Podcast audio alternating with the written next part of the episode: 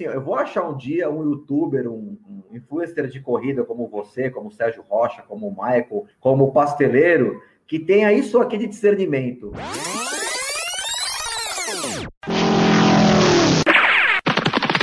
Escute agora o Por Falar em Correr.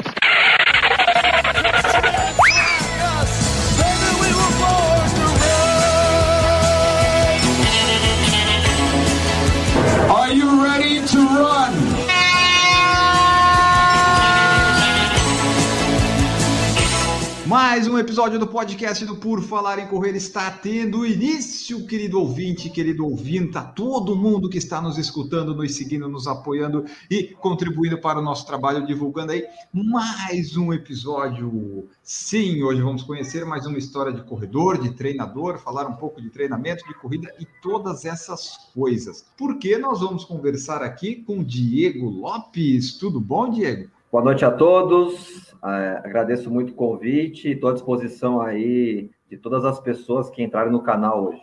É isso aí, hoje aqui nesse episódio, eu, Enio Augusto e Maurício Geronasso. Tudo bom, Maurício? Bom dia, boa tarde, boa noite a todos os ouvintes do Por Falar em Correr. Vamos aí para mais um episódio, espero que vocês gostem. Isso aí, nós dois aqui vamos aí entrevistar, falar, debater, é conversar com o Diego aqui sobre a história dele na corrida e tudo mais que surgir. Então, você fique atento, vá ouvindo aí o episódio que vai ser muito legal. Para começar, Diego, o tradicional é assim: te apresenta para nós. Diego por Diego, quem é? legal. Bom, resumindo a minha história, né? Eu acho que eu vou resumir minha história a partir do, do esporte, não lá para trás, quando eu nasci, enfim. Bom, basicamente eu sou mais um brasileiro que inicialmente teve um sonho de jogar futebol, né? Meu esporte de formação de criança e adolescente foi o futebol. Eu treinei futebol dos 10 aos 16 anos. Aí, com 16 anos, por N motivos, acabei parando. Foi o ano de 1990. E até curioso, por causa que no futebol tive a chance de jogar com alguns jogadores que são referência da minha época e hoje. Até o, o Silvinho, que está hoje técnico do Corinthians. Eu cheguei a jogar com ele durante alguns anos no Corinthians, né? Praticamente ele titular do, do time, enquanto juvenil. Juvenil era um, um volante esforçado reserva. Aí parei com o futebol com 16 anos, 1990, dei um gapzinho de alguns meses para ver o que eu faria. Aí descobri o triatlo em função de uma academia que eu voltei a nadar. Quer dizer, eu, nunca, eu sempre tive uma, muita dificuldade com a natação, até porque eu focava futebol e a natação era a modalidade que eu, eu nem praticava direito, né? Dessa fase dos 10 aos 16 anos. Aí resolvi voltar a nadar, conversando com os meus pais na época, e nessa academia estava come começando a surgir uma equipe de triatletas mais da minha faixa etária, mais ou menos de 15, 16 até 20 anos. Eu, assim, me identifiquei muito com a proposta da academia, academia na, na região Lapa de São Paulo, região oeste, né, no bairro da Lapa, Aí comecei a treinar em 1990, assim, achei um esporte sensacional e aí foi basicamente é o que eu faço até hoje, né? Eu, eu nado, pedalo e corro há, há mais de 30 anos. Comecei a competir em 91, entrei em educação física em 92, montei assessoria em 95, virei treinador. Aí, a partir do momento que eu virei treinador, comecei a deixar minha, minha breve carreira de cinco anos de triatleta um pouco de lado para focar minha parte profissional. Tem uma assessoria chamada Trilopes, né, que está no mercado há 26 anos, e aí fiz N provas, é, ainda já também como treinador, já treinei várias pessoas, assim, basicamente voltado para um trabalho assim que envolve a combinação de uma saúde preventiva que o esporte proporciona e com desafios pessoais, já que a gente sabe que algumas provas, alguns desafios que os atletas se propõem, que eu também já fiz, não são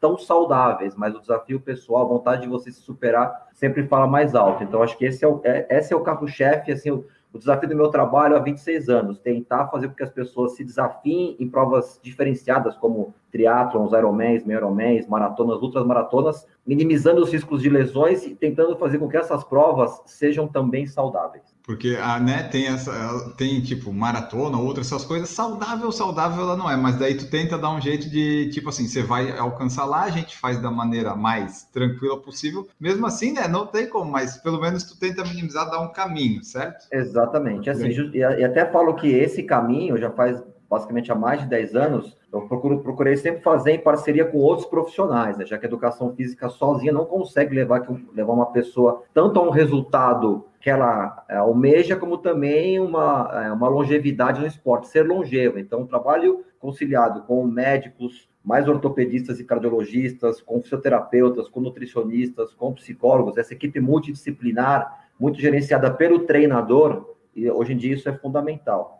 E ali no começo que você falou de atleta, é, você teve uma carreira de atleta, você tentou ter tipo alguma coisa mais profissional, mais de performance, ou era tipo atleta porque era o que você fazia, que não tinha outras atribuições, daí era mais fácil focar? Você chegou a tentar alguma coisa mais assim, além de ser atleta amador? Não, tentei. Eu comecei a fazer triatlo, a, a, a, competir mesmo em 91. Eu comecei a treinar em 90, né? Praticamente no final de 1990. Aí comecei a competir em 91, fiz, fiz as minhas primeiras provas. Na época eu tinha muitas provas aqui em São Paulo, o que era chamado de biathlon, né? Que é natação e corrida, em várias academias aqui pela cidade, 500 metros nadando e 3 quilômetros correndo. Também tinha um circuito no litoral, né? Interior de São Paulo, e tinha os na época o short triathlon, que depois virou sprint triathlon, que é assim, em tese a distância menor, que são 750 metros nadando, 20 pedalando e 5 quilômetros correndo. Até pela minha idade, e é uma distância que eu gostava, eu comecei a me desenvolver bastante nessa, nessa modalidade, nessa distância, né, o sprint triathlon.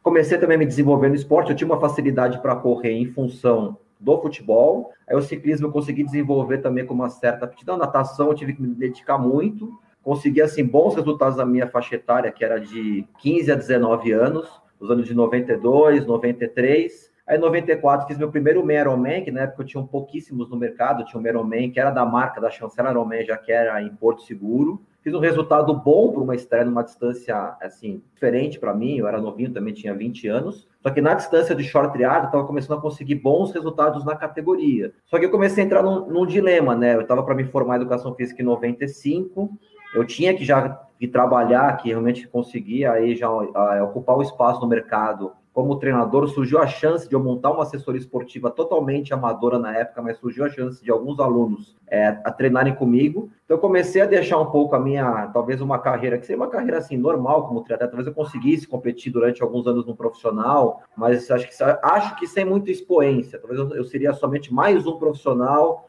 para lutar para ficar ali em quinto, em oitavo, em nono, décimo. Já que eu estava conseguindo já ser um, um, top de categoria 15 a 19 anos. Mas deixei um pouco isso e comecei a focar a carreira de treinador, já que assim, na época, eu tinha assim alguns assim, concorrentes fortíssimos no mercado de triatlon como assessoria esportiva. Você tinha já o Marcos Paulo Reis, que era uma referência já naquela época, você tinha o Marcelo Butenas, que era um, um treinador. Já em 94, 95 eles já estavam aí? Já, pessoal tudo mais velho, eu sou novinho, eu tenho 47 anos. Mas mesmo assim, você está desde 95 com assessoria, Não, né? É que eu comecei novo, né? Eu comecei com 21 anos, né? E quer dizer, eu 21 anos naquela época, o Marcos Paulo já tinha que uns, ele é mais velho que eu, talvez uns 10 anos, 9 anos. Então ele já tinha uns 29 anos com uns 4 anos de assessoria. Butenas também deve ser mais velho que eu, uns 7. Ele já tinha assessoria dele, já que era Butenas. E ele sentiu o nome já forte como, como profissional. Então, para eu concorrer com esses caras, eu tinha que fazer algo diferente. O que, que foi o meu diferente? Por exemplo, fazer uniforme, ficar parado nas competições, anotando o tempo da galera, incentivando. Então, me coloquei assim, numa postura nas competições de 95 diante, como treinador. Eu deixei de competir e fui lá para acompanhar os meus alunos. Então, acabei deixando o meu lado atleta e foquei meu lado treinador e da minha assessoria esportiva. É, porque chega um momento, quer dizer, no teu caso chega cedo, mas geralmente a pessoa fica assim, porra, será que você é atleta profissional ou me focar no trabalho? Porque atleta profissional no Brasil, ainda mais de atletismo, né? Você ia ser talvez mais um que ia estar tá tentando algum patrocínio, algum apoio e ia meio que, né? Que nem o pessoal. É. Que daí, tipo, agora com a assessoria você conseguiu, né? Você continuou fazendo as coisas como atleta, mas aliou outras coisas, né? E talvez teve um retorno, vamos dizer até financeiro melhor do que teria se fosse só o, o, atleta Diego, né, competindo. Sim, não, sim, até porque assim, vestindo, vestindo os chinelinhos da humildade, dificilmente eu seria como triatleta um Reinaldo Colucci, uma Fernanda Keller, uma E naquela Santa época era bem competitivo, né? Não, é, até diria para você que assim, com todo respeito às gera, gerações que, que, que, foram vindo depois, tem uma molecada muito boa. Você tem aí o Hidalgo, você tem aí o Messias, você tem umas, umas minhas super boas. Só que nos anos 90, você tinha assim uma geração de triatletas e assim competindo muito aqui no Brasil e mesmo com resultados do exterior assim incríveis como Leandro Macedo, Alexandre Manzan, Barcelos, Ornelas, aí você tinha a turma de Santos, Miyashiro, Fred, você, aí surgiu Emerson Gomes, você tinha muita gente assim muito forte. Então seria o mais um na rabeira, quer dizer, então, sinceramente, eu acho que eu conseguiria talvez no máximo o que eu já ter, o que eu já havia conseguido como amador de não ter assim quase nenhum custo com o esporte. Eu tinha apoio de para minha bicicleta através de um, de um, de uma parceria, um comodato, eu tinha o apoio de suplementos alimentares, tinha o apoio de uma empresa que me pagava as inscrições, também a logística de deslocamento, enfim. Então, assim, graças a Deus eu pude, durante meus quatro anos de triatleta assim, amador, ter um custo quase que zero. Só que isso para o profissional não é, tem que ganhar dinheiro, né? E, e, assim, surgiu uma oportunidade de eu montar uma assessoria sem ter essa visão de, de, de molecão ainda que o negócio estava começando a se aquecer. O mercado se aqueceu demais, até que nessa época, entre 94 e 96, surgiram umas 10 assessorias, que são as assessorias de vanguarda de São Paulo, que estão até hoje no mercado, né, que são referência, e até tinha umas que surgiam antes, mas nessa época, 94 a 96, surgiu o Running Fan, surgiu, surgiu o Tavares, surgiu, é, o, surgiu a Race, surgiu a Zetrec, quer dizer, são assessorias multiesportivas. Então, meio que eu aproveitei, entre aspas, né, essa onda, montei a minha, e eu tinha uma identificação forte do triatlo com o Trilopes, tanto é que os primeiros cinco anos da assessoria, minha base foi triatlo. A partir de 99, 2000, virada do século, começou o boom da corrida. É, logicamente que hoje eu tenho basicamente para fazer uma conta rascunhada, vai 70% de corredores e 30% de pessoas que correm e fazem triatlo. A corrida é um esporte de logística mais fácil, mais barato então eu aproveitei essa onda e foi assim, foi algo que eu, eu assim, me arrependo zero. sou muito contente com, a, com as minhas escolhas no passado e muito feliz com o meu trabalho.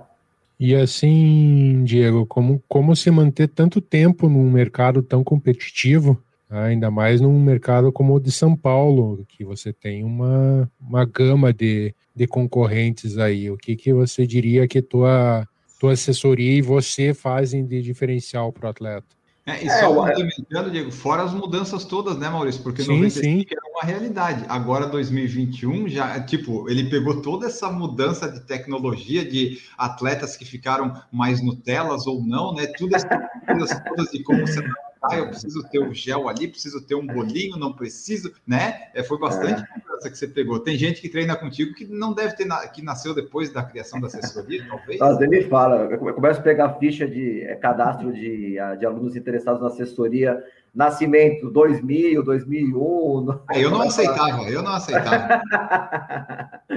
Mas a, em cima da pergunta do Maurício, que é uma pergunta bem bacana, acho que é assim, eu acho que você tem talvez de 70% a 80% uma linha meio que igual das assessorias que também surgiram na época, mas é mais ou menos igual você educar o seu filho. Você tem 20%, 30% que cada uma seguir um caminho diferente, né? E acho que não tem muito certo ou errado. Eu acho que, assim, a minha característica, até em função é, de, de, ter tido, tido uma base de, de criança e adolescente com esporte coletivo e minha base de formação profissional foi muito também o Pinheiros, né? Eu fui técnico de natação do Pinheiros durante 17 anos. A natação é esporte assim que vende aquela que, que não é que vende, mas passa aquela imagem um esporte individual, aquela coisa do cara sinestésico na água, o tempo todo ele, mas é uma modalidade esportiva que tem um, um apelo assim coletivo gigante de time, de equipe, de revezamento, de pontuar. Então eu peguei muito esse espírito e transportei isso para para Trilopes, para minha assessoria esportiva. Então eu nunca quis trabalhar sozinho. Eu sempre gostei de montar equipe, de montar time, de trabalhar com outros profissionais, de outros treinadores. Então, acho que essa cara da Trilopes fez com que ela começasse a se desenvolver no mercado e seja uma assessoria assim acolhedora. Tanto é que as pessoas que, que, que passaram pela assessoria ou treinam assessoria, elas, elas se sentem assim, muito à vontade com relação a você ter hoje, são hoje não, mas há 15 anos, cinco treinadores sócios de diferentes assim perfis e posturas, que através desses esses cinco treinadores sócios, eles vão se identificar de alguma forma. E esses cinco, eles se complementam hoje em, várias, em vários segmentos do que o Endurance proporciona para uma assessoria esportiva. Então, a gente trabalha, uma assessoria que trabalha com o triatlon como, como berço, como raiz, mas também com corrida de montanha, também com ultramaratona, maratona, todos os níveis de corredores e triatletas, com ciclismo, natação, águas abertas, é uma, é uma assessoria que tem um leque gigante Aí você soma isso com tecnologia, de você ouvir a, a molecada que vem surgindo, de você se reciclar através de treinamento. Eu comecei a, a enviar treinos deixando na porta de, de, casa de aluno, mandava via fax, mandava via correio. Depois começou o e-mail. Hoje você tem aplicativos, dizer, então você tem que estar sempre se reciclando, nunca se acomodando. E o terceiro ponto é você ter vontade. Eu acho que educação física é um esporte de vocação, de você saber que é domingo a domingo Final de semana é trabalho, é montar tenda. Lógico que estamos em, pandemia, mas montar tenda em prova às quatro da manhã, de você atender o seu aluno qualquer hora que seja. Eu sempre tive assim muita vontade e, e muito prazer de atender as pessoas através da prática esportiva. Então, assim, essa, tipo, começou lá em 95, pequenininho, uma assessoria, e hoje é uma empresa super estruturada, né? Uma equipe, pelo que você falou, quantos, é, tipo, você falou em 15 pessoas, é, quantas pessoas ou, tipo, treinadores e outras pessoas que tem, como é que está estruturada aí a Trilopes? Então, a Trilopes, assim, já desde 2006 para cá, ela tem, na, até no seu, no, no seu contrato social, é, eu e mais quatro treinadores sócios, é, até esses treinadores sócios, ele antes, antes de, serem, de serem sócios da assessoria, foram meus professores, e antes de serem meus professores, foram meus atletas. Então, a gente está junto basicamente desde o começo da assessoria. Então, assim, é uma relação, até falo para minha esposa, brincando, eu tenho uma relação com os meus sócios muito maior, muito mais intensa e extensa do que tenho com ela. Ela eu casei em 2008, quer dizer, então eu, eu tô com os caras desde, até com um treinador nosso que é sócio que tem 65 anos, deu aula de natação para mim antes da assessoria, hein? quando eu comecei a fazer triatlo em 91. Então a nossa relação é muito forte. E é uma relação assim de total liberdade, todo mundo tem direito de falar. Se tem alguma divergência grande, a gente vai, assim, tentar convergir essa divergência até o final, é lavar o prato até o final. Então, acho que essa, esse casamento entre nós é um casamento muito, assim, produtivo para a empresa. Aí também temos os professores que trabalham conosco, e temos uma equipe multidisciplinar que trabalha em parceria com essas áreas que eu comentei: ortopedia, fisioterapia, psicologia, nutrição, enfim. Então, assim, esse, esse pool de profissionais é que trabalham hoje tanto no suporte presencial nós temos aproximadamente 25 acompanhamentos coletivos fixos em São Paulo, né, em diferentes locais, é, Cidade Universitária, Parque Ibirapuera, Vila Lobos, Severo Gomes, Independência, Povo, e também damos todo o suporte virtual para os nossos alunos, assim, todos recebem planilha de treino, seja a ferramenta que o aluno se sente mais à vontade, desde aplicativo até e-mail, até WhatsApp, temos várias formas. E assim, é porque é, tem um monte de gente, pelo que você falou, né? A, a tem, pode atender tanto a corrida contra o ultra, contra a triatlon ou só ciclismo, né? Tu consegue atender, pelo que eu percebi, tipo, qualquer é, tipo de pessoa, atleta que vai mexer com esse esporte, que ou nade, ou pedale, ou corra, você consegue mexer com ele, seja trilha, montanha ou asfalto. É, exatamente, é uma assessoria bem, assim, versátil, a gente também tem o trabalho corporativo, onde a gente atende empresas através de programas de qualidade de vida, que vai desde também de ginástica laboral, ginástica postural, trabalho de massagem. É, a gente também trabalha com treinamento funcional, atendendo alguns pequenos grupos que querem um trabalho mais de fortalecimento. A gente tem o trabalho Kids, que é para as crianças, onde a gente inicia um trabalho assim voltado para aprender a pedalar. Depois que aprende a pedalar, trabalhos assim pontuais e lúdicos que envolvem uma transiçãozinha, porque seria uma iniciação para o triatlon. É, eu tenho muita experiência com natação também, trabalho com natação para crianças, para adultos de qualquer nível, já, já trabalhei assim com adultos que têm total assim paura e receio de nadar, receio assim de não conseguir botar o rosto na água. Então assim, é uma assessoria que tem uma, um apelo assim e versatilidade muito grande no mercado. Você não quer trazer a Trilopes aqui para Curitiba, não? Opa! Estamos à disposição.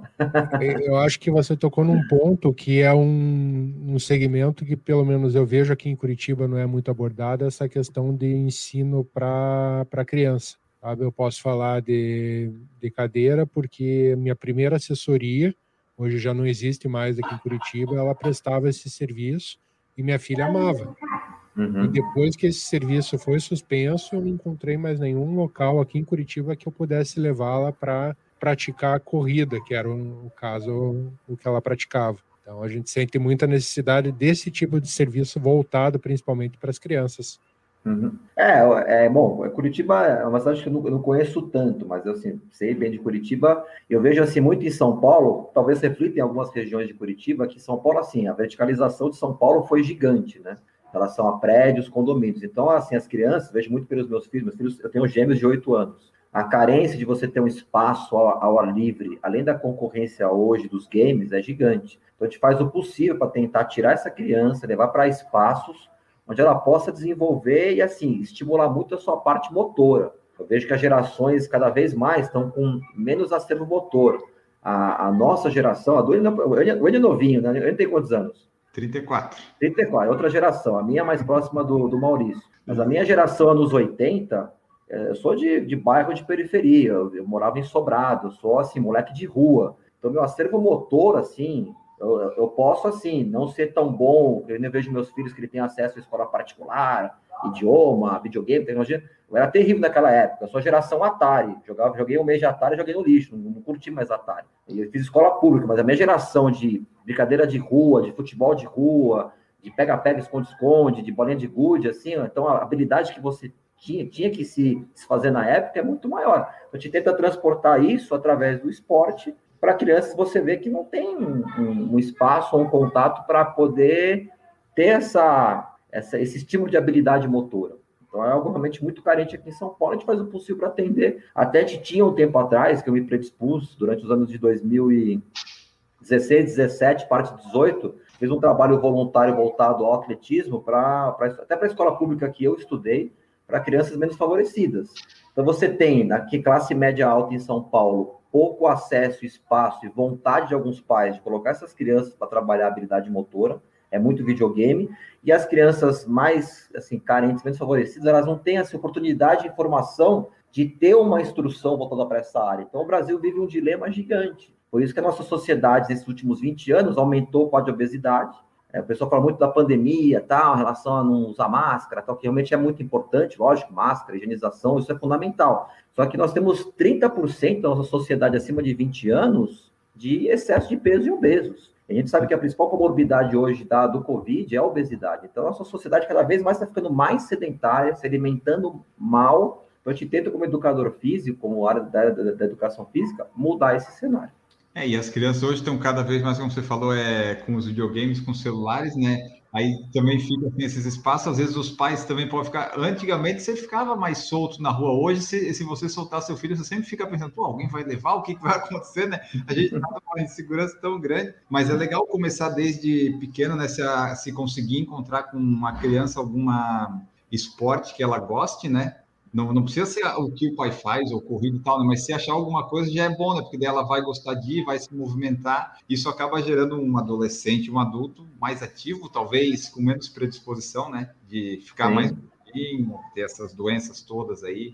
Também. É, dentro de, dentro de uma linha que a gente passa, né, da, que a nossa área passa, até os 10 anos, quanto mais habilidade motora a criança puder ter contato, então, assim, quanto mais modalidades esportivas de uma forma lúdica, de uma forma agradável, é, social, logicamente estamos em tempos de pandemia, perdeu, perdeu um pouco muito isso. Quanto mais maior o contato que ela tiver com diferentes habilidades, melhor. Acho que até os 10 anos, você especificar a modalidade, você fazer só skate, fazer só natação, fazer só artes marciais, só dança, você limita. É uma idade onde você tem que passar a estimular a criança para diferentes acervos motores, para que depois, na fase adolescente, que é a fase, vamos dizer assim, do nosso antigo ginásio fundamental 2, dos 11 até os 15, 16, ela começa cada vez mais a especificar e você, aí você começa a observar, né? Aí também é o nosso papel, olha, aquela criança, aquele adolescente, tem uma predisposição maior para polo aquático, aquele cara salta para caramba, vamos levar para o atletismo, então se não der certo como saltador, pô, quais são as modalidades de quadra que envolve salto? Pô, basquete, vôlei, você começa a distribuir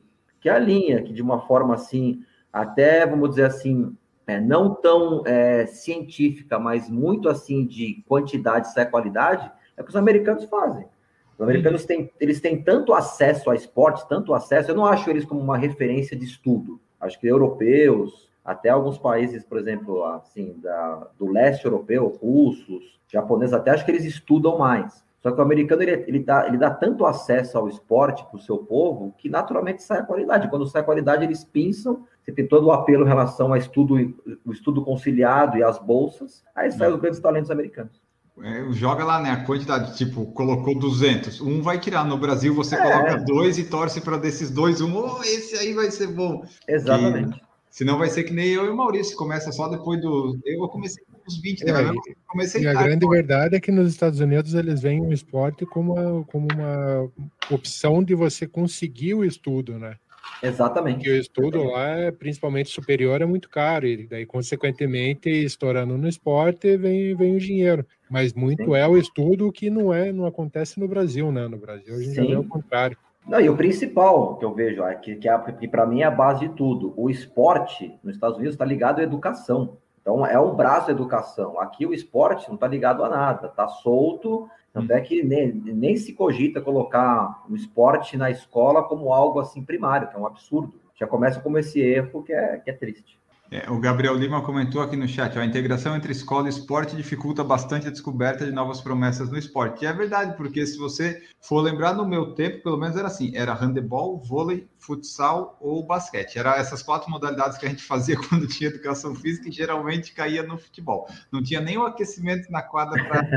Então, assim, a gente não tem muito esporte mesmo, né? Nós estamos a gente descobre depois de velho, quando tem uns infartos, né, Maurício?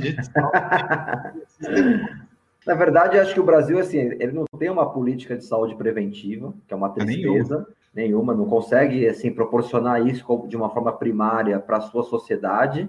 É, o Brasil, em momentos que pensa em esporte, assim, prefere muito mais ficar pensando em organizar grandes eventos mundiais para ter um, para beneficiar uma minoria de pessoas do que você pensar em fomentar a base. Então você vê aí em época olímpica aqueles investimentos grandes, como teve na Rio 2016. Eu acho que os atletas de alto rendimento merecem, só que não é assim que você constrói um, uma pirâmide onde você, onde você consiga ser de uma forma assim consolidada, estruturada, uma referência, uma potência esportiva olímpica. E mesmo que você não consiga ser uma potência olímpica, que você consiga formar cidadãos na, na, nossa sociedade assim de uma forma assim de, de com, com, bons valores que o esporte transmite. Então você acaba tendo uma sociedade uma juventude jogada ao relento e uma juventude jogada está sujeita a descobrir coisas ruins que acontece com qualquer jovem né e, e, esse pessoal agora que descobre a Trilopes que vai te procurar, qual que é o perfil dos atletas, das pessoas que vão te procurar? É o pessoal aí de mais idade que descobre que tem que começar um exercício físico, que está atrás de um grande desafio, que começou a correr, é mais homem, mais mulher? Qual é, é o perfil aí que vai que te procura mais e que daí de repente fica ou não? Eu acho que, assim, ainda a Trilopes, assim, até o mercado da assessoria esportiva no geral, mas a Trilopes, assim, a, a faixa etária entre 20 e 29 anos ainda é menor, mas quando você fecha algum contrato com uma empresa, e é uma empresa que tem esse perfil de ter no seu escopo de colaboradores mais jovens, aí você consegue atender essas pessoas, mas pagando como mensalista, normalmente o, o aluno assim, numa faixa etária acima de 30 anos, é, isso já acontece já faz um tempo, é, acho que a, as mulheres, assim, elas, têm, elas estão cada vez mais ocupando o espaço nas assessorias, elas vêm num crescente bom, é, outro ponto assim interessante é que a procura por pessoas, por, pelo nosso serviço, por pessoas também acima de 50, 60 anos, vem aumentando e até pessoas que começaram conosco com 35, 40 e estão conosco há, há praticamente mais de 10 anos também, vem ficando e vem também aumentando essa, essa estatística cronológica. É, nós temos assim uma procura considerável também nos últimos anos de pessoas bem iniciantes, pessoas que querem descobrir o esporte, que querem começar a correr, que pensam assim em maratona, meia maratona no espaço um pouco mais a, a longo prazo. Então, acho que eu diria que esses são os perfis que a gente consegue enxergar mais nesses últimos, vai, talvez últimos cinco anos, mais ou menos. Tem algum aluno que está contigo desde que começou a Trilopes? É, na verdade, um, um, dos sócios da assessoria, ele, vamos dizer ah, assim, fundou, é, fundou a Trilopes comigo. Assim, a Trilopes surgiu em 95, eu sozinho com quatro alunos. Um desses quatro alunos é o Daniel Costa, e hoje ele é sócio da assessoria, então ele está conosco desde o começo. Aí nós temos aí por volta de, acho que até mais de 10 alunos, eu não sei te falar precisamente o número, mas mais de 10 alunos que estão conosco desde os anos 90, então estão, estão, estão conosco há, há mais de 20 anos. Quem estava conosco em 97, 99, 98, 96, então, assim, é, eu acho que a assessoria esportiva é um segmento onde você consegue fidelizar muito um aluno. É lógico, desde que você faça um trabalho profissional, que você separe muito a amizade que se envolve com esse aluno, com também o seu serviço profissional. Acho que uma coisa é uma coisa, outra coisa é outra coisa. Já que um dos grandes desafios da, da nossa, da, da minha área, é você justamente você não é, assim cruzar, que é um cruzamento natural, mas não cruzar o extremo de você, sabe, achar que só porque, só porque ele virou seu amigo, tem que dar um serviço jogado para ele. Não, você tem que manter a, a diferença do Diego relação treinador-atleta, professor-aluno, com a amizade que possa surgir. Mas a gente tem uma, uma fidelidade assim muito boa. Acho que assim, a média nossa, ao longo desde o começo da assessoria, de um aluno, é ficar conosco assim, no mínimo, no mínimo, três anos, por aí mais ou menos. É difícil você ter assim alunos que ficam menos do que três anos, assim, no caso, o mensalista. Agora, lógico, é uma empresa. Se a empresa rompe o contrato, obviamente, os alunos vão sair. Uhum. Mas um aluno que paga mensalidade, ele fica, assim, numa média nossa, um mínimo de três anos. É, porque, assim, é, pelo que eu percebo, a, quando a pessoa está iniciando e tal, ela dá uma procurada nas assessorias, né? Às vezes ela vai em uma, daí vai vendo qual que ela se incomoda menos, qual que ela se adapta. Né? Depois que ela a, a encontra uma assessoria, um treinador, é muito difícil ela mudar, né? Porque se tu encontrou alguém que casou com o teu estilo lá e faz os treinos, você não muda mais, né? Eu percebo que as pessoas mudam mais quando está no início ou depois de algum tempo, se ela já está na assessoria, quando ela quer tipo um objetivo diferente, que ela vê que tipo, ah, de repente essa assessoria eu não vou conseguir. Mas não é que ela abandonou, às vezes até ela volta para a assessoria depois que faz aquele objetivo, né? Mas eu percebo mais ou menos isso. A pessoa, no começo, talvez ela mude bastante até encontrar. Depois, só se tiver um objetivo, tipo assim, ah, Trilopes não vai conseguir me fazer correr tal distância, eu acho que não vai dar. Daí ela muda. Não é o caso que eu percebi da Trilopes pessoal consegue fazer tudo aí. é, o que assim, isso também é outro dado que é meio que rascunhado, mas a gente vira e mexe, a gente, a gente faz uns balanços. Por exemplo, durante o. Ao, ao, acabar um ano, que assim, a gente trabalha igual igual futebol, né? A, a, nossa temporada é uma temporada ano cheio, né? Igual a Europa, que é segundo semestre, primeiro semestre. Então, a temporada ano cheio. Então, após um ano, 12 meses, assim, basicamente, a nossa média, o que, que é? é na virada do ano, 80% dos nossos alunos seguirem no próximo ano conosco, aí 20% de alunos eles param com assessoria, isso no transcorrer do ano. Aí esses 20%, a maioria deles, eu diria que basicamente aí mais do que 10%, até 15%, param com assessoria, não por questão de troca, ou por questão financeira, ou porque está com outros objetivos aí na vida, MBA, cursos, que vai, vai ter que parar de treinar, ou, por exemplo, vai engravidar, vai, nascer filho, enfim, questões pessoais. Então, troca de assessoria durante um ano,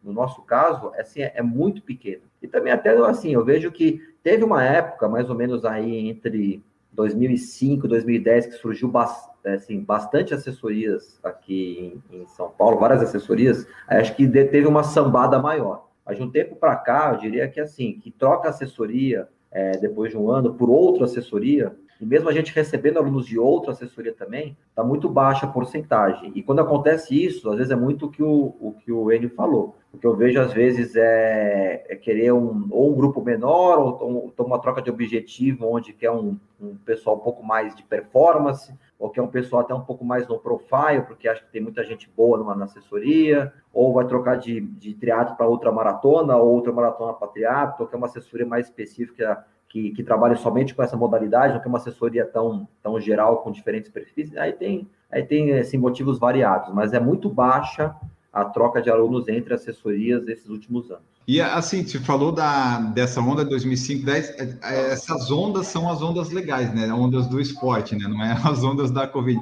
Mas assim, pelo que eu percebi, você pegou ali o primeiro, né? 95, eu até achava que nem tinha tanta assessoria assim, mas pelo que você falou, tinha até bastante, se aproveitou um momento bom. Mas mesmo assim não ia dar para prever que ia virar isso tudo, né? Não sei se naquela época dava para ter noção de como ia desenvolver, né? Aí depois você pegou mais essa outra onda, né? 5 e 10 que o pessoal começou a correr mais e daí começou a surgir mais assessoria, mais opções. Então você conseguiu passar por todas essas ondas, mas quando você começou lá em 95, você achou que de repente 2021 ia ser do jeito que estava Não por causa da pandemia, né? Mas da evolução que teve? É, eu acho que assim, por exemplo, anos 90, até no Brasil como um todo, foi um ano assim, economicamente muito bom para o Brasil, né? Em função do plano real, em função do real com dólar. Você vê o mercado esportivo, assim, realmente empresas, é, patrocínios, apoios, tanto é que assim, a gente teve uma época um patrocínio, patrocínio da nossa assessoria é forte, que foi, que foi o BBV, né, o Banco Bilbao Vizcaya, que ficou conosco durante três anos, 99, 2000 e 2001. Foi um contrato muito bom. Hoje nós temos a BDO, que é uma empresa que investe bastante na gente, é, além da, de outras como a Equimax, a Ski Brasil, Paulista Flats, até porque essa também foi uma outra característica nossa dos últimos anos. A gente, nós, nós é assim, montamos um portfólio e vendemos muito a nossa imagem como uma assessoria que externa disciplina, persistência, paciência, superação, enfim. Os anos 90 foi um ano assim muito forte, então assim aqueceu muito o mercado. Então, eu acho que na época teve assim, muita procura de alunos, teve um boom, saiu matéria na Veja, saiu matéria em revistas, enfim, muita prova, começou a surgir muita prova de longa distância, muita prova de corrida apareceu, então isso fomentou muito o mercado. Aí na primeira década desse, desse século também, aí acho que começou muito a área tecnológica, e daí surgiu uma outra leva de assessorias que se apegaram muito a aplicativos, a Trading Peaks, a coisa mais assim, um pouco mais não tão assim, é, mão na obra, que foi a, foi a minha época de tipo assim, pau, pau na máquina, pau no gato, montar tenda, estrutura, dar treino. Começou uma coisa assim mais à distância, de você mandar o treino via app, não ficar tão presencial com o seu aluno, ficar mais assim por trás do computador. E agradou um, um público interessado numa assessoria mais virtual. Então, assim, aí foi um ponto que a gente teve que se renovar bastante, né? a nossa parte tecnológica também, né, para você acompanhar as tendências do mercado, mas sem perder a nossa, a nossa raiz. Então, assim, a gente vai atravessando e vai vendo as ondas, e o principal ponto é, é você ir se renovando, porque para você se manter nesse segmento e ainda forte no mercado, você não pode parar em momento algum. Você tem que estar sempre. A pandemia também foi outro momento da gente se renovar, se reestruturar para atender conforme as circunstâncias. É, esse era um ponto que eu queria chegar, Diego. Como é que a assessoria sentiu essa, esse impacto da pandemia, dos alunos com assessoria? Uh, certamente muita gente não continuou com vocês, isso é óbvio. Acho que eu, por exemplo, a minha assessoria aqui, eu, eu deixei de treinar com eles não por causa da pandemia, mas isso aconteceu muito com vocês, você sentiu bastante, o mercado de, de provas também impactados, a falta de provas, só as virtuais? É, na verdade, assim, qual foi a estratégia que a gente adotou, tá? No caso, final de março até mais ou menos a Páscoa de abril do ano passado.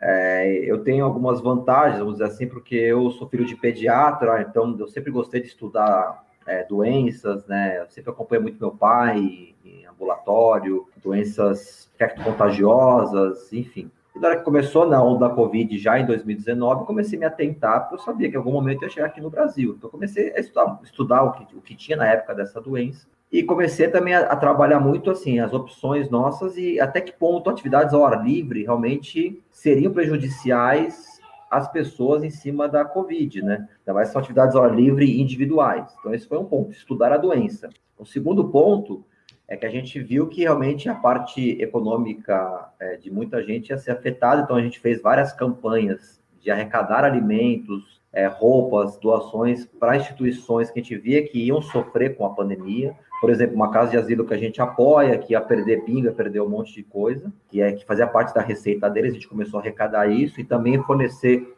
cortesia para alguns alunos que a gente sabia que teve um impacto grande na pandemia, alunos nossos que têm que tem buffet, que trabalham com eventos, que tem restaurantes, a gente deu cortesia, que eram alunos antigos nossos, para eles não pararem de treinar, até para arejar a cabeça, não ficar tão assim, né? Ter uma válvula de escape. E o outro ponto foi assim, montar opções de serviços que atendessem os nossos alunos em tempos de pandemia. Então, nós montamos uma grade via Zoom, para oferecermos treinos funcionais para os nossos alunos, para eles fazerem em casa de uma forma assim super simples, só com o peso do próprio corpo, sem necessidade, de terra band, de futebol, de buzu, de nada. Então, nós montamos uma grade e oferecemos isso para eles, enxugamos a nossa grade de treinos presenciais, deixamos à vontade os alunos assim, quem quiser ir, vai, quem não quiser ir, não vai, e, e colocamos assim, né, nesses treinos treinadores mais jovens que não fizessem parte do grupo de risco, já que a gente trabalha com alguns treinadores, nem esse que eu comentei, que tem 65 anos, a gente isolou esse treinador, não colocamos ele na,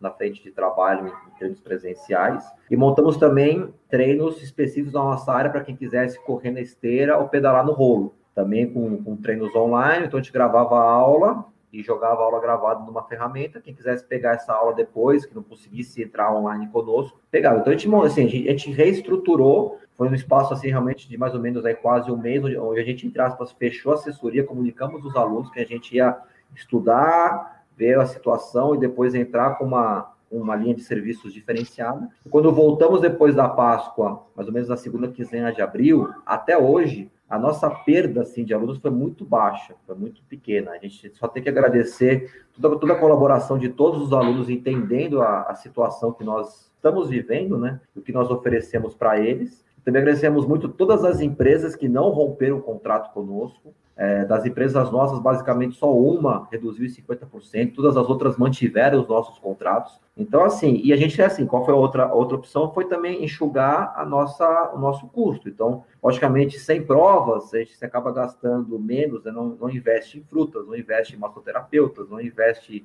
em professores que trabalham somente em eventos. Então, somando tudo isso, acho que o segmento, o nosso segmento comparado com outros segmentos da educação física, como estúdios e academias e clubes, a gente sofreu menos. É, mas assim, a gente teve que dar uma reformulada e trabalhar bastante isso para que a gente pudesse manter um atendimento muito bom de qualidade para os nossos alunos. E até esse, tipo, às vezes perde um pouco no começo da pandemia, mas agora que, tá, não é que estabilizou, né? Mas a gente já sabe mais ou menos como é que funciona. Teve muita gente, assessoria e treinador, educador físico que ganhou alunos, né? Porque o pessoal viu assim, porra, a Covid tá aí, ok, mas se eu estiver me mexendo, me movimentando, é menos chance de, de repente, eu ter alguma coisa. Então, o que a pessoa às vezes perdeu, ela recuperou ou até ganhou mais em alguns casos, né? É um pessoal que estava parado, que assim, pô, não, tem que me mexer, vou procurar. E daí a opção não faltava, né? De assessoria e treinador.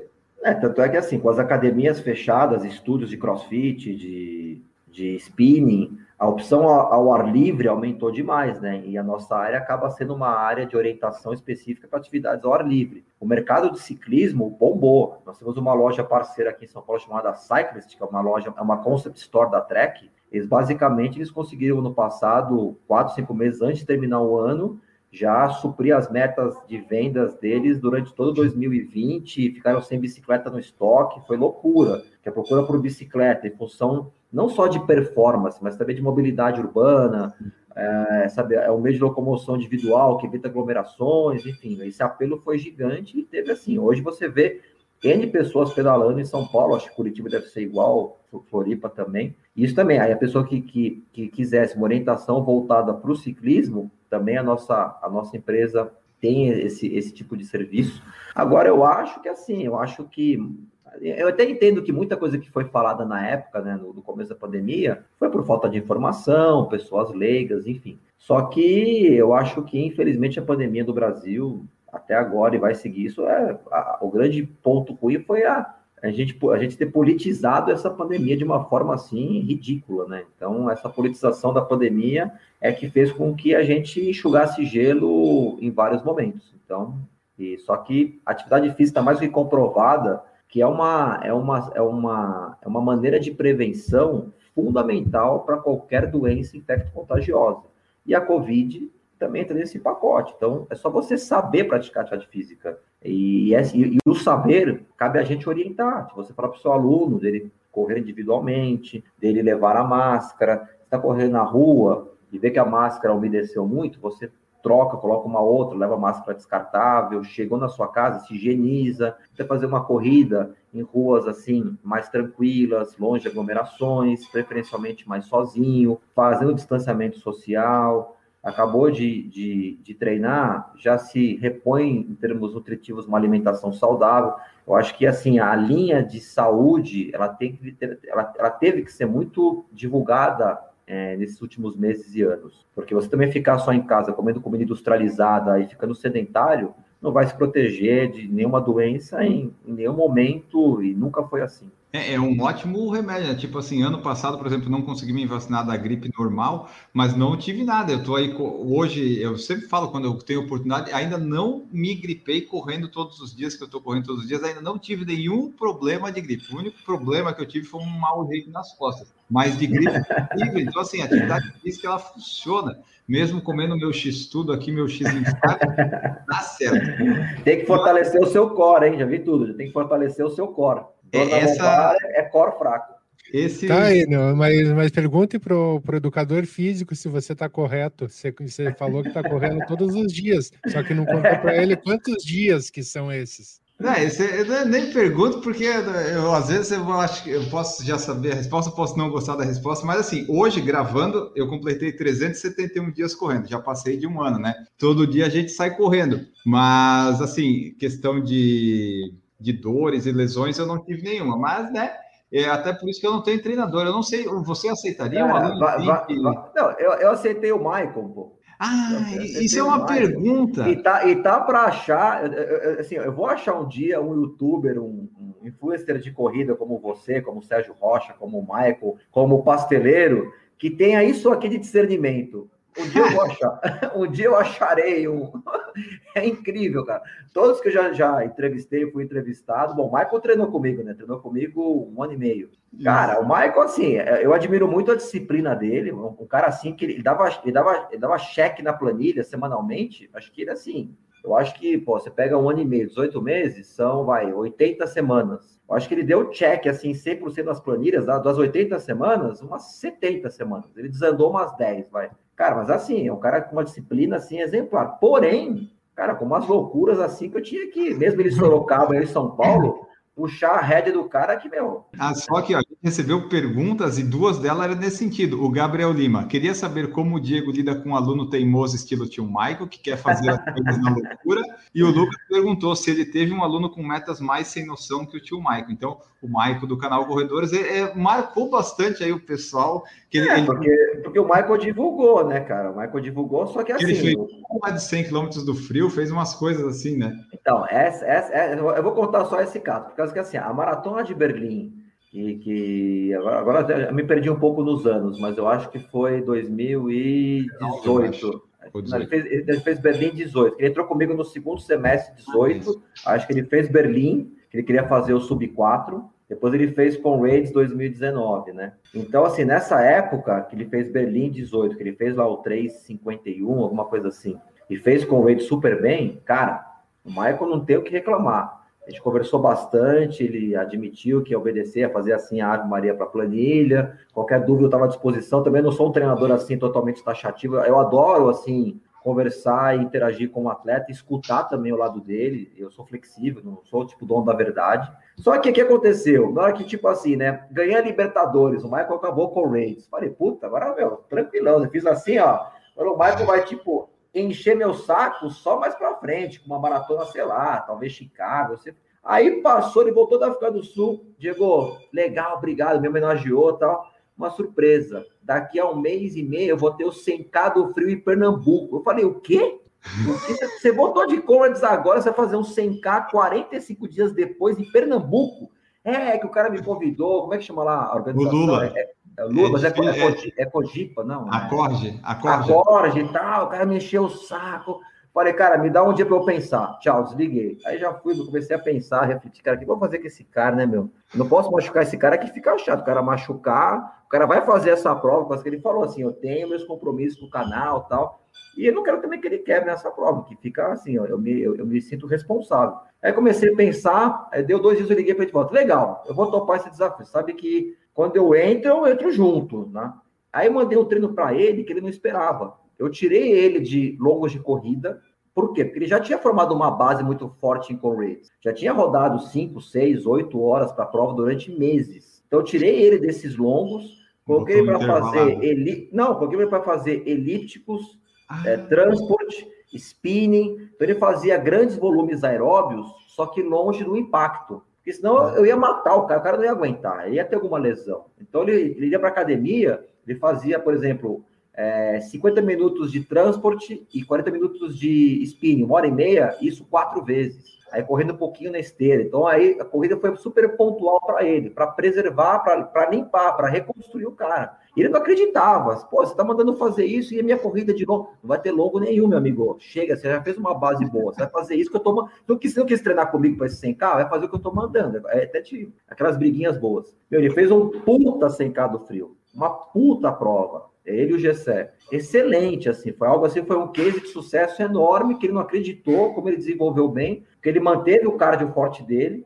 manteve todos os musculares, manteve a estrutura, sabe, é, corporal dele boa, manteve peso e base de corrida ele já tinha. Não tinha que matar o cara correndo de novo, uma coisa que, meu, ele treinou pra caramba pra correr. Sai para correr três da manhã, para fazer longo, para não tentar pegar o sol do meio-dia em Sorocaba. Então, foi assim, foi algo incrível. É, fico contente, mas assim, cara, meu, doido total. Duas ultras em 45 dias, não dá, meu, não dá. Isso aí me mata. Oh, mas assim, isso aí é complicado. Mas, por exemplo, um aluno que quer correr todo dia, o, o treinador é muito simples, é só dizer, ó, corre 30 minutos num dia, no outro faz um intervalo, vai fazendo, porque correr todo dia é. é muito simples do que. É, você, você não é meu aluno, mas eu te falo uma coisa: você pensa em correr com 44, 54, 64 anos? Ah, por enquanto, sim. Você pensa, você, você pensa a corrida como modalidade longeva, se você pensa, que nem eu penso, eu penso em correr até me levarem para Vila Alpina aqui para ser cremado. É, então, cara, evita, evita. Assim, você tem N maneiras de você se condicionar, até de você gerar qualidade nos seus treinos através de outros trabalhos que complementam a corrida. A corrida sozinha, até ela não é indicada. Você tem que fazer durante uma semana um trabalho de corrida, aí, as, aí às vezes por semana vai conforme os seus objetivos com a corrida. É lógico que o maratonista vai ter que correr mais vezes, mais volume que uma pessoa que foca 10K. Só que os trabalhos complementares, você tem N opções hoje, você tem, você tem trabalhos em piscina, você tem trabalhos com bicicleta, você tem pilates, você tem funcional, você tem fortalecimento, você tem N maneiras de você se estruturar, eh, deixar sua corrida é, mais consistente, mais constante, já que você vai com esse trabalho minimizar riscos de lesões e vai dar uma sequência maior nos seus treinos, do que você ficar correndo sete vezes na semana. Por isso que eu não pergunto, viu, Maurício? É, mas agora ele só vai, vai, só vai pensar nisso tudo depois que o Sérgio Rocha parar de correr. Quando o Sérgio ah, Rocha parar de correr, ele para. Não, brincadeira. É, juntou não, o, Sérgio, louco com o maluco. O Sérgio fez 400 quilômetros no mês, é muito. Eu nunca fiz mais que 350. Não, eu te, eu, te, não, eu te falo, eu te falo uma coisa. Eu, assim, eu já. Eu tô, eu tô, a minha última ultramaratona foi 2018 que eu fiz a Two Oceans, né? Aí quando eu acabei a Two Oceans, eu falei assim, bom, já fiz as grandes ultras que eu queria fazer, fiz Conrads, fiz Mont Blanc, fiz Two Oceans, fiz duas ultras 24 horas, enfim. Então acho que agora, assim, para eu voltar a fazer uma ultra, só se tiver um projeto muito legal, assim, envolvendo talvez aluno, alguma empresa, que eu vá fazer. Então não me vejo fazendo ultra maratona de novo. E nem maratona, eu tenho 27 maratonas, acho que eu já cumpri meu papel. Assim, nunca tive um sonho de pegar a, a medalha, né, da das majors, né? Que falta só toque para mim, mas enfim. É, então, eu, mas assim, quando eu computava é, quilometragem de corrida, acho que durante uns 10 anos é, sequenciais, eu corri por ano mais ou menos 3.500 quilômetros por ano, durante 10 anos seguidos, pelo menos, daí para mais, sem contar o meu volume de natação, de pedal, etc. 19 e 20, assim, eu treinei literalmente todos os dias também tá? Até assim, até antes, mas assim, vamos pegar esses dois anos que eu parei de fazer ultra e, e, e parei de focar muito triatlo corrida. Aí eu comecei aqui a, voltar a jogar futebol e, e tô a, eu voltei a jogar futebol faz três anos. montei um time de futebol society e voltei e comecei a jogar tênis faz dez meses. Né? Uma modalidade nova para mim. Eu, eu, quis ter, ter, um desafio diferente aí na, na minha vida e o tênis descobri o tênis e estou achando sensacional. Então eu tô há dois anos que eu tô todo dia fazendo um esporte. Só que a minha variação esportiva nesses últimos dois anos está muito maior. Então, assim, durante esses dois anos eu nadei, eu pedalei, eu corri, eu joguei futebol, eu joguei tênis, eu fiz diferentes maneiras de, de fortalecimento, de preparação física, que pode ter sido hidroexercícios, pilates, funcional. Eu jogo vira e mexe, eu jogo praticamente um basquetinho, então quer dizer, então eu vou é, sambando essas modalidades é, durante, a, durante o meu, meu dia a dia, minha semana, meu mês, e estou constantemente com algum esporte nesses últimos dois anos. Então, isso, assim, me deu um ganho. É lógico que eu perdi performance. Se mandar eu correr hoje um 10K, eu faço em.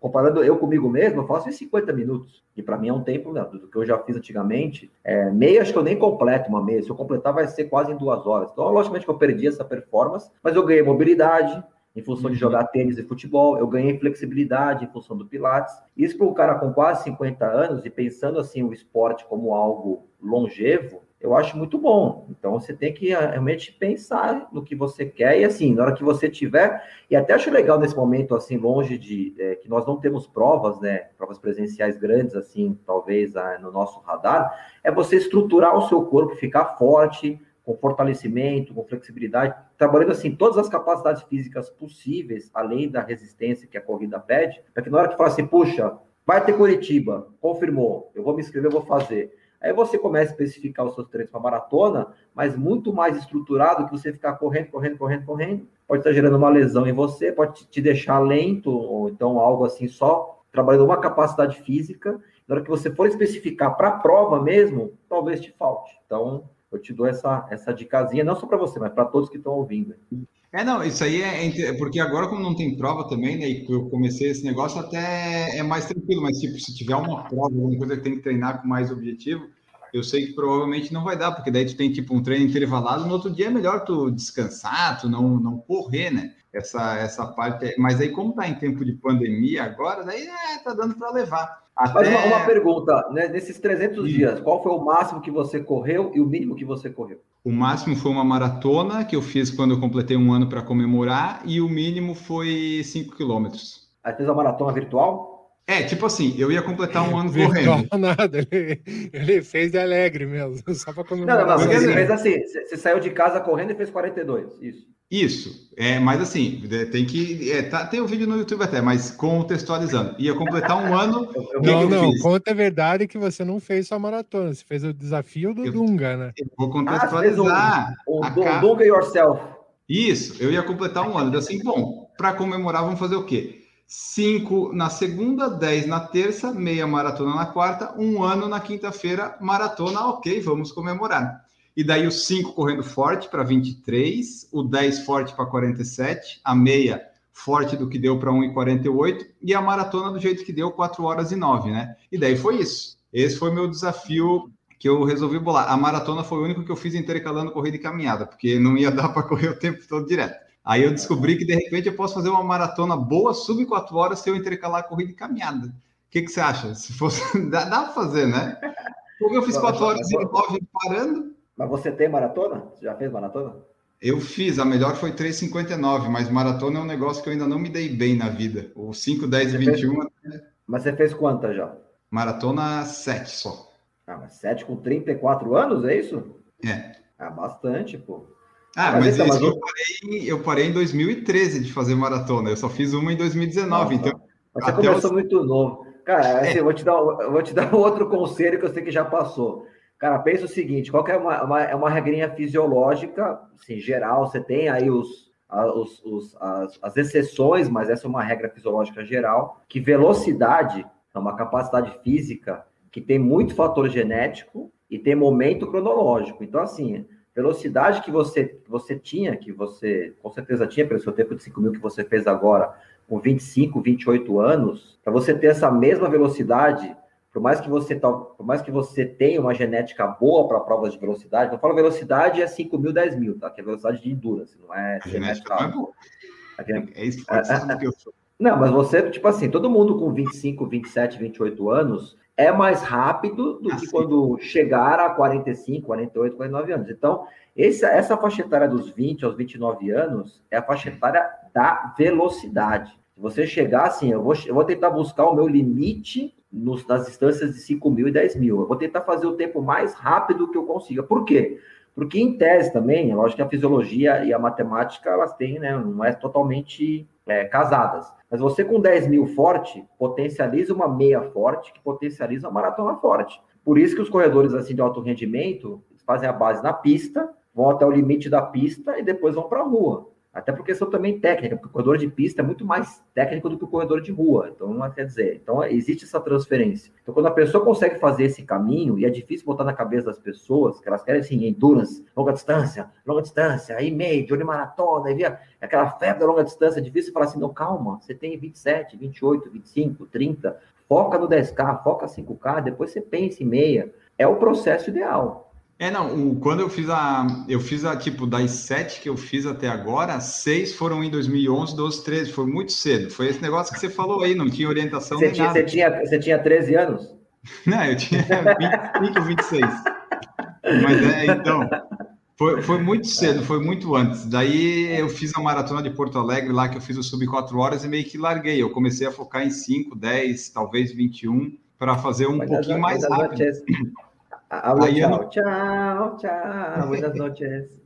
E aí, em 2019, que eu fiz uma maratona lá que a gente viajou para os Estados Unidos. Só que, assim, longa distância não é um negócio que eu gosto, gosto muito. Eu gosto até meia, né? Então, eu estou tentando melhorar o 5, 10 e o 21. Agora, nesse período, correndo todos os dias, até não. Mas eu me surpreendi quando eu consegui correr para 23 e 47, sabe? Quanto é que você, quanto é que você mede?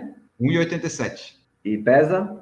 78, estamos tentando chegar no 75, mas agora está 78, 77. Você, você é um cara para meia, 4,30 com certeza, pelo menos. Então, a meia eu já consegui fazer 1,38, que eu não lembro então, agora qual é o ritmo disso, mas o objetivo 4, é... 4,30 é 1,34,30. Então, isso aí é um objetivo a buscar em breve no futuro, porque sem treinar conseguir fazer um 48, então eu quero ver se, né, treinando. Queria, assim, o, o 34 e 30, ela é, é, é, meta, não é objetivo. Então, mas essa meta você busca, e se você fizer essa meta que é factível, numa meia tipo meia em Porto Alegre junto com a maratona, uma meia de Buenos Aires, ou uma meia aqui em São Paulo que é marginal, que é só reta, não tem é, curva, potencializa uma maratona abaixo de 3,20. Então, é, dizer, a... só que para isso tem que ter o quê? Velocidade, intensidade, cara. É, a, a, maratona eu quero, o sonho é fazer pelo menos em 3 horas e 30 algum dia, né? Mas vamos aos pouquinhos, primeiro 5 e 10.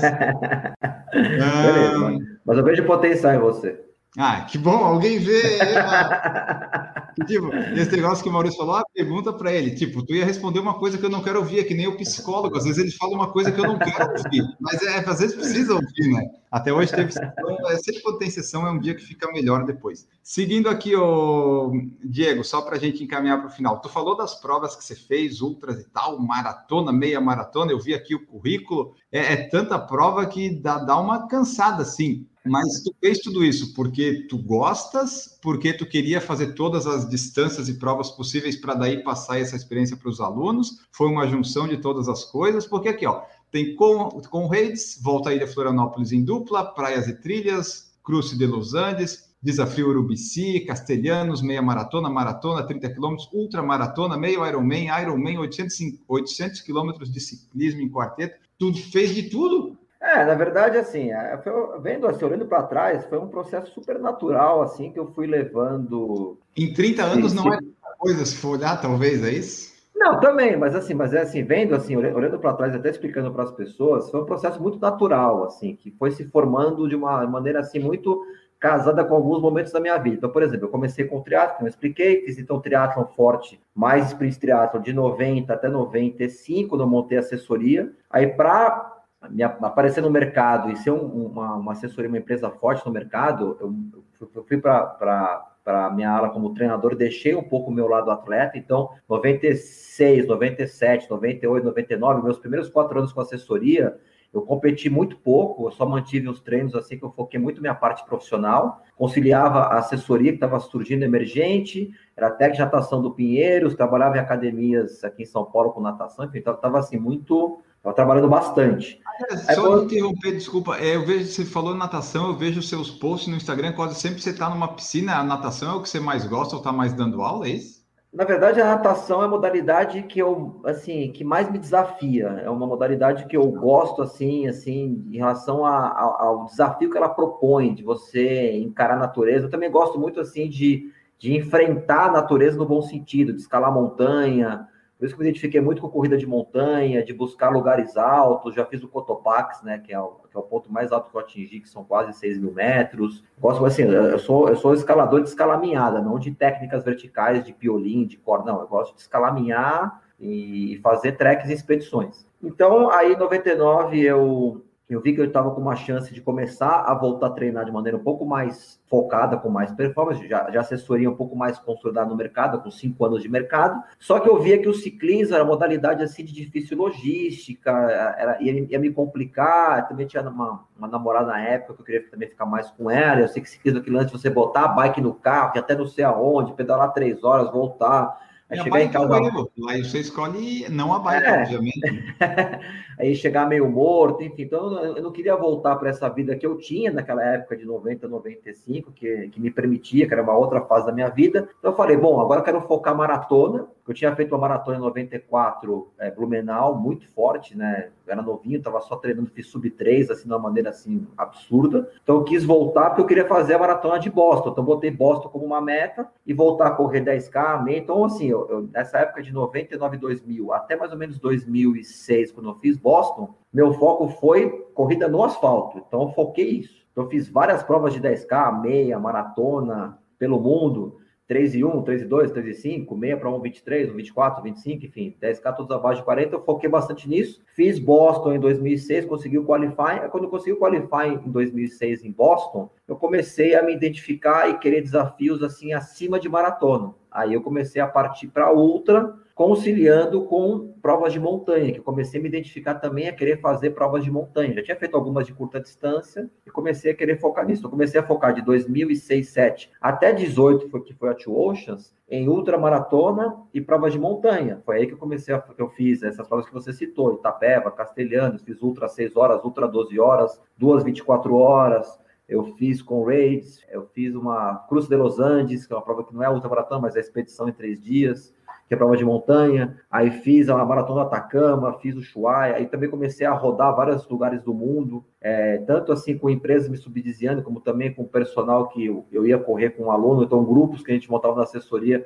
eu ia também com esses grupos, eu comecei a desbravar várias provas que, que eu sempre também tinha uma veia muito interessante, muito que eu gostei, sempre gostei muito de viajar, né? De conhecer outros países, outros ambientes, é, fazer intercâmbio com outros treinadores. Fiz intercâmbio em San Diego com um grupo muito bom de triatletas da Califórnia. Fiz curso nos Estados Unidos de natação. Então conciliou tudo isso e, e, as provas foram surgindo naturalmente. E essa diferença assim, de objetivos, de começar com o triatlo, depois focar a corrida no asfalto, aí maratona, ultra e montanha foi um processo assim super natural. Eu não, eu não projetei isso assim lá para trás. O negócio foi surgindo e eu fui assim, fazendo coisas que me davam prazer na época e que facilitavam a minha vida também pessoal e profissional. Maravilha.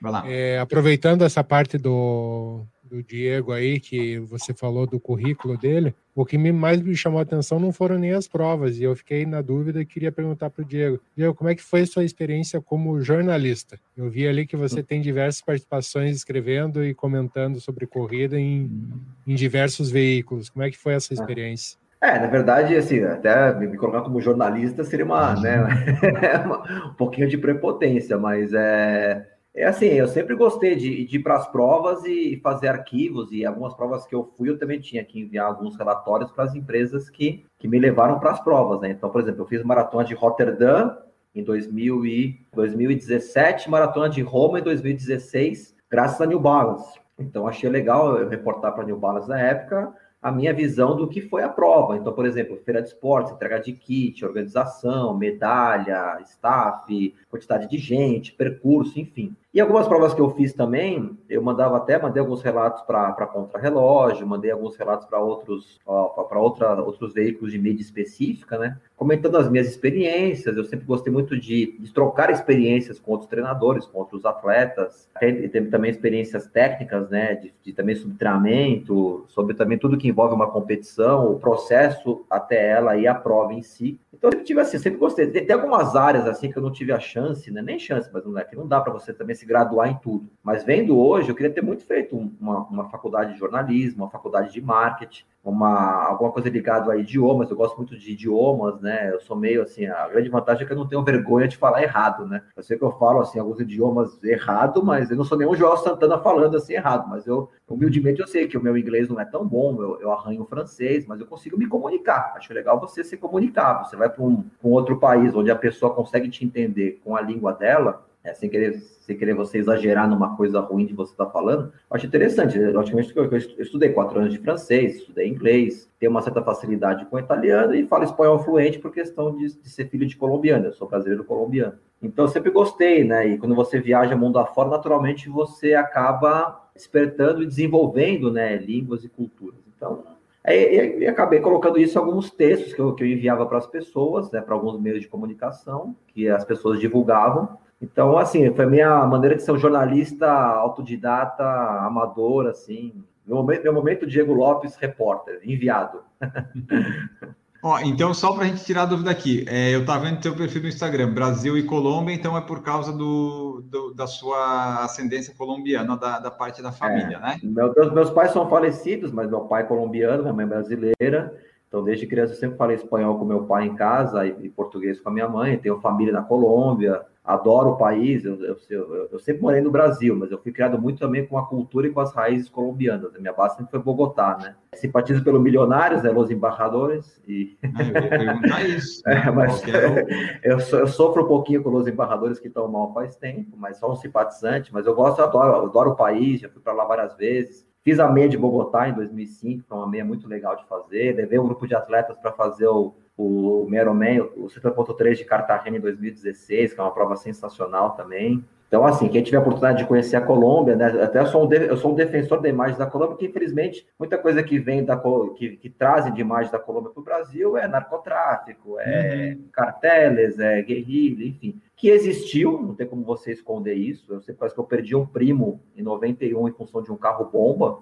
Então, no começo da década de 90 estava assim, estava terrível você era uma guerra civil em Bogotá, é, mas assim, é, independentemente qual linha que a pessoa segue política, é, não estou aqui querendo fazer propaganda de ninguém, mas depois que o Uribe assumiu a presidência da Colômbia, que colocou tolerância zero, isso assim amenizou muito, aí veio outros presidentes, o Manuel Santos ganhou o Nobel da Paz, conseguiu uma conciliação, mas assim, a Colômbia tem muita coisa legal para as pessoas conhecerem, praias maravilhosas, Bogotá é uma cidade sensacional, uma gastronomia espetacular, um povo alegre, tem muita paisagem, nós temos aí os dois mares, né, Pacífico e Caribe, temos Selva Amazônica, temos Andes, então quem puder conhecer a Colômbia e, e, e, e ver realmente o país ali presencialmente, ver que não é, é uma cidade mais segura em termos, em termos de, de violência urbana, Bogotá Medellín, do que Rio de Janeiro e São Paulo. Então, conheça o país para você tirar as suas conclusões. Eu sempre falei isso. Eu sempre quis conhecer os lugares para ver realmente se é aquilo mesmo que as pessoas falam ou não. Então, conheço mais de 50 países e, e posso ser testemunha de causa de muitos lugares do mundo. É, porque coisa boa e coisa ruim todo país vai ter, né? E também tem país que é grande ou pequeno, e mesmo assim, em cada região você vai ter algumas coisas. Então, não, ah, claro que a gente às vezes faz o estereótipo das coisas, mas não necessariamente. O Brasil não é só o Rio de Janeiro, samba e tal, né? E as coisas. Então, tem um monte de coisa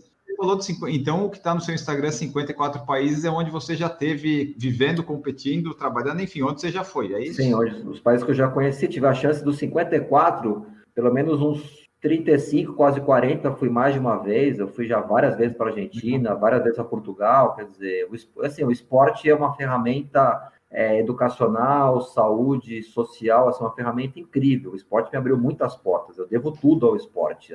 Até que a minha esposa eu conheci através do esporte, meus principais amigos eu conheci através do esporte, os meus sócios eu conheci através do esporte. Assim, os valores que eu prego para meus filhos são muito através da, do, do, aprendizado que o esporte me passou. Acho que é, é a melhor ferramenta educação, é, é a melhor terceira educação que existe para qualquer pessoa. Você tem a família, você tem a escola, e a terceira uhum. educação para você formar alguém é o esporte. Se você conseguir ter essas, essas três formações em harmonia, família, escola e esporte, você vai formar pessoas assim, com certeza, no mínimo, vamos dizer assim, diferenciadas. Porque a, é, a, gente gosta de corrida, gosta do esporte, a nossa vida não é só isso, mas uma boa parte do que a gente consegue nela, né, às vezes é, é através disso, né? Às vezes, seja Sim. amigos, seja relacionamento, é sempre indo nessa direção. É, para a gente ir terminando aqui, só para eu fechar aqui no Instagram, filosofia 3P. O que, que são os 3P rapidamente? é persistência, paciência e prazer você tiver persistência, se você for persistente, que é diferente do que você ser cabeça dura. Persistência Sim. é você insistir, insistir,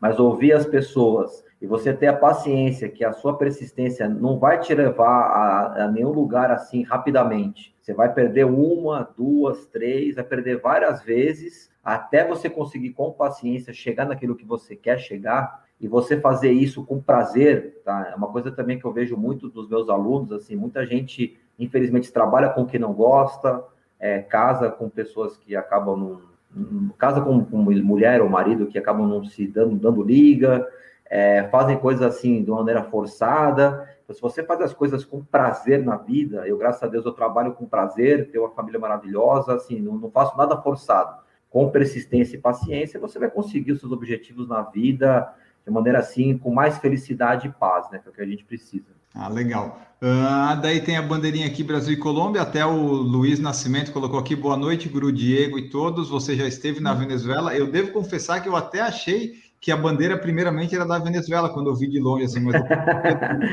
era Colômbia. Olha, se, você, se, você falar, se você falasse que era a bandeira do Equador, eu até poderia te perdoar. Porque o Equador, assim, a centimetragem do amarelo, do vermelho e do azul é, é igual da Colômbia. Da Venezuela. Criatividade na bandeira do pessoal é tudo amarelo, vermelho e é, azul, né? Pessoal, é, é, é, no caso, assim, é, só para falar um pouquinho de história, em função da, da, nossa independência através do Bolívar, né? E no caso, ah. é, que, é, que no caso da Colômbia, assim, é, que to, todos esses países, né? Venezuela, Colômbia, Equador, eles eram um país só, né? Pertenciam à, à República da, da, da, Gran Colômbia, vamos dizer assim, depois que houve a separação. E da Venezuela, as três cores na bandeira é, o me, é a mesma centimetragem, é, o me, é a mesma espessura, né? Equador, Equador e Colômbia, e Colômbia né? são, é, Equador, Equador, não, Equador e Colômbia são iguais, o amarelo é mais grosso, Isso. aí você tem o vermelho e o azul menores. Na Venezuela, os três são iguais, é a mesma ordem, só que a espessura das três cores são iguais. Então, por isso que, assim, na, hora você difere a bandeira uma da outra. E da Venezuela tem umas estrelinhas no meio, do Equador tem um brasão que é fixo no meio, da Colômbia não tem o um brasão. Mas essas três cores, o que, que elas representam? O ouro, já que muito da Revolução Industrial Britânica foi em função do nosso ouro, né? E ouro nessa, nessa, nessa região é, da Colômbia, Venezuela, Equador, era uma, era uma região que estava sentindo uma quantidade de ouro gigante, somando ao Peru, né? Até que o Museu do Ouro de Bogotá é o principal museu de ouro da América do Sul, a gente, tem, a gente consegue ter um acervo um pouquinho melhor que o Museu de Ouro de Lima, por exemplo. Então, ela representa o ouro. O azul representa por causa que nós éramos na época, a Colômbia ainda é o único país da América do Sul que é banhada pelos dois oceanos, Atlântico e Pacífico. Então, a Venezuela já não é mais nem Equador, né? Nem outro país é, só a Colômbia é. E o vermelho é em função de todo o sangue que rolou das guerras da independência, diferente do Brasil, que foi uma independência, vamos dizer assim, cordial e foi um fake news, né? Aquele, o grito de com todo respeito ao Dom Pedro I. Na, nessa região da América do Sul, Venezuela, Colômbia, Equador, o, o pau comeu, né? Então teve muito sangue com os espanhóis. Então essas três cores representam isso, a nossa história. E você foi já para Venezuela? Então, infelizmente não, mas assim, me interessa muito. Eu não consegui fazer essa viagem antes dos meus filhos nascerem, por causa que depois que meus filhos nascerem, nasceram, eu mudei um pouco os objetivos, até alguns conceitos de vida, né, em relação a fazer as coisas sozinho. Eu comecei assim, eu quero fazer as coisas com eles, né? Então, uma uhum. viagem que eu queria ter feito muito antes deles nascerem era com, era para o Monte Roraima. Eu queria muito conhecer o Monte Roraima, que fica na fronteira ali Venezuela-Brasil, né?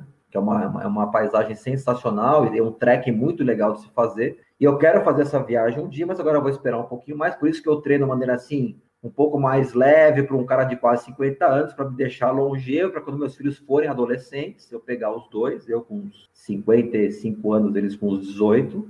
Eu quero muito fazer essa viagem e conhecer essa região da Venezuela. Outras uhum. regiões, se eu puder conhecer, ótimo, mas eu quero muito conhecer essa parte, a divisa ali com o Monte Roraima. Monte Roraima é aquela da novela do, do Comendador, né? Que ele vai quando jovem. Você, olha, você eu sou, eu sou, olha, minha última, a última novela que eu vi foi ou Sassaricando, ou, ou, mas assim, Tititi e tal, mas a, a versão, aquela versão, né? A versão do, do Reginaldo Faria, do Mário Fofoca, nossa, eu faz novela também aqui por fora. É, é, do Império, eu acho que está reprisando aí até do Comendador lá. É, eu acho que é no Monte Roraima que ele acha uns negócios lá que ele faz a fortuna dele. Você, tá é... tá, você tá bem de novela. Novela e corrida, você tá bem, hein? Na, é na verdade, essa, essa foi a última que eu vi, que foi acho que 2015, 16, que era um, te, um período. Agora faz Mentiroso, tempo. Não, agora, agora eu tô vendo Netflix, agora é Netflix. Cada, e... cada capítulo é um X-Tudo.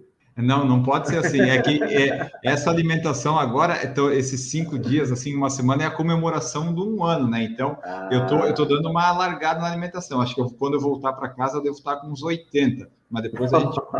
Entendi. Aliás, qual é o seu peso e sua altura? 1,80m, hoje eu tô com acho que 80 quilos. Ah, tô, tô, mais leve que você. Hoje, agora, eu acho que eu não tô, na verdade, mas eu, eu é, depois desse X tudo, acho que não. Acho que deve, deve estar tá mais pesado. Não, de repente, com um infarto, com a coisa que deve. eu acho que vai diminuir. E para terminar aqui, ó, o que, que é VCTJ? Ah, essa é, uma, é, um, é, o meu chavão, né, vamos dizer assim. É o vamos com tudo junto sempre. Ah. Eu sempre fecho isso. É lógico que assim, vira e mexe dá uma polêmica, né? O, o, o, VCT com o VTC, né? Mas é. Eu, tenho, eu, eu coloco sempre no final, eu escrevo sempre para que as pessoas saibam que é uma coisa que eu estou junto com você, né? Que se eu escrever, não escreveu sempre, é, tem umas pessoas que falam assim: ah, o que, que é isso? Vai, é VTC? Tá mandando para aquele lugar? Não, não, é, é VCTJS, VTC, VCTJ sempre. Às vezes você pode estar é, tá mandando não, né? Mas é que às vezes não. não, não, é, é, é, é, o chavão de incentivo. Se for para mandar para aquele lugar, é de uma outra forma que eu mando. Eu não, eu não sou de ficar entrando em briga em rede social. Acho que isso aí não, não leva a nada. É, é, que nem o pessoal uh, que eu conheci, que era assim, o VSF, né? Do Vai Se Fuder, a pessoa assim, é assim, o que, que é isso aí? Será que é Vai Ser Feliz? Que a pessoa não estava familiarizada ainda com né? E não era bem isso. Ó, Lendo o YouTube aqui para terminar, Marcos Bosley esteve aqui, salve Diego Coach, Mauro Roberto Alves, boa noite a todos, Gabriel Lima também esteve aqui, comentou lá das escolas, Alfredo Madeiro, Roberto Nitrini, Beto Nitrini lá do Café com Tri, grande Diego, dinossauro do triatlo. aguardando o convite do Beto Nitrini, que você me convidar para o café dele, estamos à disposição. Ó, Beto, o Diego está aí desde 95, você tem que convidar, não pode o PFC chamar antes. O Gabriel Lima falou assim: ó, Enio quer entrar para o Guinness como pessoa que correu por mais dias seguidos. Na verdade, Gabriel, isso é impossível, porque o cara que mais correu tempo atualmente, que é o Ron Hill, ele morreu esses dias aí, ele completou 52 anos seguidos correndo. E vai ter um cara que agora, dia 4 de julho, que é o John Sutherland, ele vai bater isso aí, vai mais de 19 mil dias correndo, ele vai ser o cara que mais tempo está em atividade, com 52 anos correndo todos ah, os dias. Para registrar isso é difícil. Ah, sinceramente, se for somar tudo que eu corro, jogando futebol, jogando tênis e correndo é. ainda, olha, é que eu não tenho isso registrado, né? Eu, não tenho, eu, eu nem sei que esses caras têm aí desde a década de 60, mas ok. É, né? sei lá. É, vamos confiar neles. Deve ser, se a pessoa diz que correu 52, ela deve ter corrido, porque a pessoa não ia ser não, é, é, mentir, eu, né? não vou entrar, eu não vou entrar no mérito de chamar o cara de mentiroso, longe de mim isso, mas. Maluco, é, com se, certeza. Se, se, o Guinness pedir assim, não, me comprova, eu não consigo comprovar, por causa assim, eu, eu, até vira e mexe há um tempo atrás eu corria com celular, com Strava, mas aí deu um pau no meu celular, comecei a transpirar. Um dia eu fui correr na praia, Aí coloquei ele no, na, na, sunga aqui, meu. Aí misturou com areia, meu. Gastei uma grana com o celular novo. Falei, ah, não, chega, não vou ficar. E, e, assim, sinceramente, assim, zero contra, zero, mas a minha formação de atleta lá para trás era muito aqui, né? Aqui, aqui, corpo. Eu não sou muito Sim. assim de ficar registrando em, em, em Garmin Connect, coisas tecnológicas, zero contra. Os atletas têm mais é que usar essas ferramentas, mas é que eu, minha formação, assim, eu tô meio descalibrado, mas assim, quando eu, até 2018, se eu, se eu fosse correr e falar assim, eu quero correr a 4h30, 4h45, a 4h15, a 5, eu, eu, tinha um feeling de pace que, assim, eu já sabia que pace que eu tava. Até que até há, um bom tempo atrás, é, é, nessa fase, acho que do entre 2005 e 2010 também, talvez um pouquinho também depois, eu fui marcador de ritmo de algumas provas aqui em São Paulo. Ah, legal. Convidado, e assim, o pessoal falava que tinha que correr com tal, né, com qual, qual ferramenta, eu falei assim, até posso correr, mas sinceramente não preciso. Você quer que eu corra quanto? Quer que eu marque o ritmo a 5 por 1? Fica tranquilo. Então, eu ia aí, ó, pá, pá, pá, pá, pá, fazer uma pequena progressão de começar com 5 e 10, 5 12, aí estabilizava o ritmo para fechar um 4 50, mas assim, até tem um caso engraçado, eu lembro que uma vez eu fui fazer isso numa meia da Corpore, acho que foi 2007 ou 2008. Aí, né, eu era marcador de ritmo de, era, era de 30 em 30 segundos, eu acho. Eu acho eu, eu acho que era de 5 para 1, se não me engano. Aí tô correndo lá com o meu grupo, né? 5 por 1. Aí, de repente, eu passo o marcador de ritmo no quilômetro 14 e 15, que era marcador de 5 e 30. Eu falei assim, mas o que, que você está fazendo aqui? É, então acho que eu saí um pouco forte, quebrei todo mundo. Falei, porra, eu acho que você quebrou, eu sou marcador a 5 por 1, você é 5 e 30. Você tá, meu, quilômetro falta 4 é, então o que, que eu faço agora, amigo? Sei lá, se vira pra corpo, cara, tchau, vou manter meu pace aqui. Meu, os caras muito ruins, meu, então... É, Luiz Nascimento aqui, boa noite, Guru Diego e a todos. Maurício Bambam Grando, parabéns pelo podcast N. Muito bacana ouvir alguém com conhecimento e vivência do Diego Lopes aí. Então, ó, sempre tentamos trazer convidados de qualidade. Procura lá, a gente já tem mais episódios publicados. O do Diego sai em breve. E, e tem, comentário. tem muita gente lá. Ele, por exemplo, você falou da MPR, a gente já entrevistou o Marcos Paulo, já entrevistou o César, que é da MPR também, já falei com o Zetrec lá, com o Zeca. Eu, eu, vou tentando falar com todo mundo aí. Legal, vamos... legal. Não, vamos... até assim, ó, o Marcos Paulo, eu entrevistei ele numa live no Instagram, a gente fez um, um, um coach versus coach. Eu, eu, fiz com, eu, fiz isso com, ele e fiz isso com treinadores de outras áreas. Fiz com uma treinadora de polo aquático, a Juma, que é, que é, que é medalhista pan-americana. Eu fiz com um treinador de basquete, que é o Danilo, que é ex-profissional de basquete, que é comentarista da Bandeirantes. É, o Danilão, que fez faculdade comigo, fez FEFISA, fez faculdade de Santo André. Então, eu fiz algumas, e fiz assim, muitas lives também no perfil da assessoria.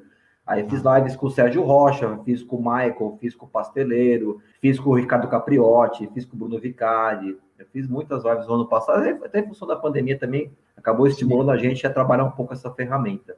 Mas eu adoro interagir com as pessoas, adorei o seu convite, ele, o Maurício também, adorei aí as perguntas e os comentários do pessoal. O Luizão é é nosso parceiro e atleta da Paulista Flex. Até aqui, o Luizão, aqui, ó, divulgando, cadê aqui? Ó, Paulista Flex. Ah, então tá, é. o Luiz Nascimento, corretor Paulista Flex. É, até, até a gente vai ter uma, uma live na quinta. quiser patrocinar o podcast, Luiz, fica à vontade também. Fica Nós vontade, temos várias, é. várias áreas aqui disponíveis ainda. Recomendo. Vai ter, até se vocês quiserem, vai ter uma live na quinta-feira de feriado, 8 horas da noite, que vai ter um sorteio de uma camisa oficial do seu time de coração, que nem o Maurício é coxa, você é o Quênio.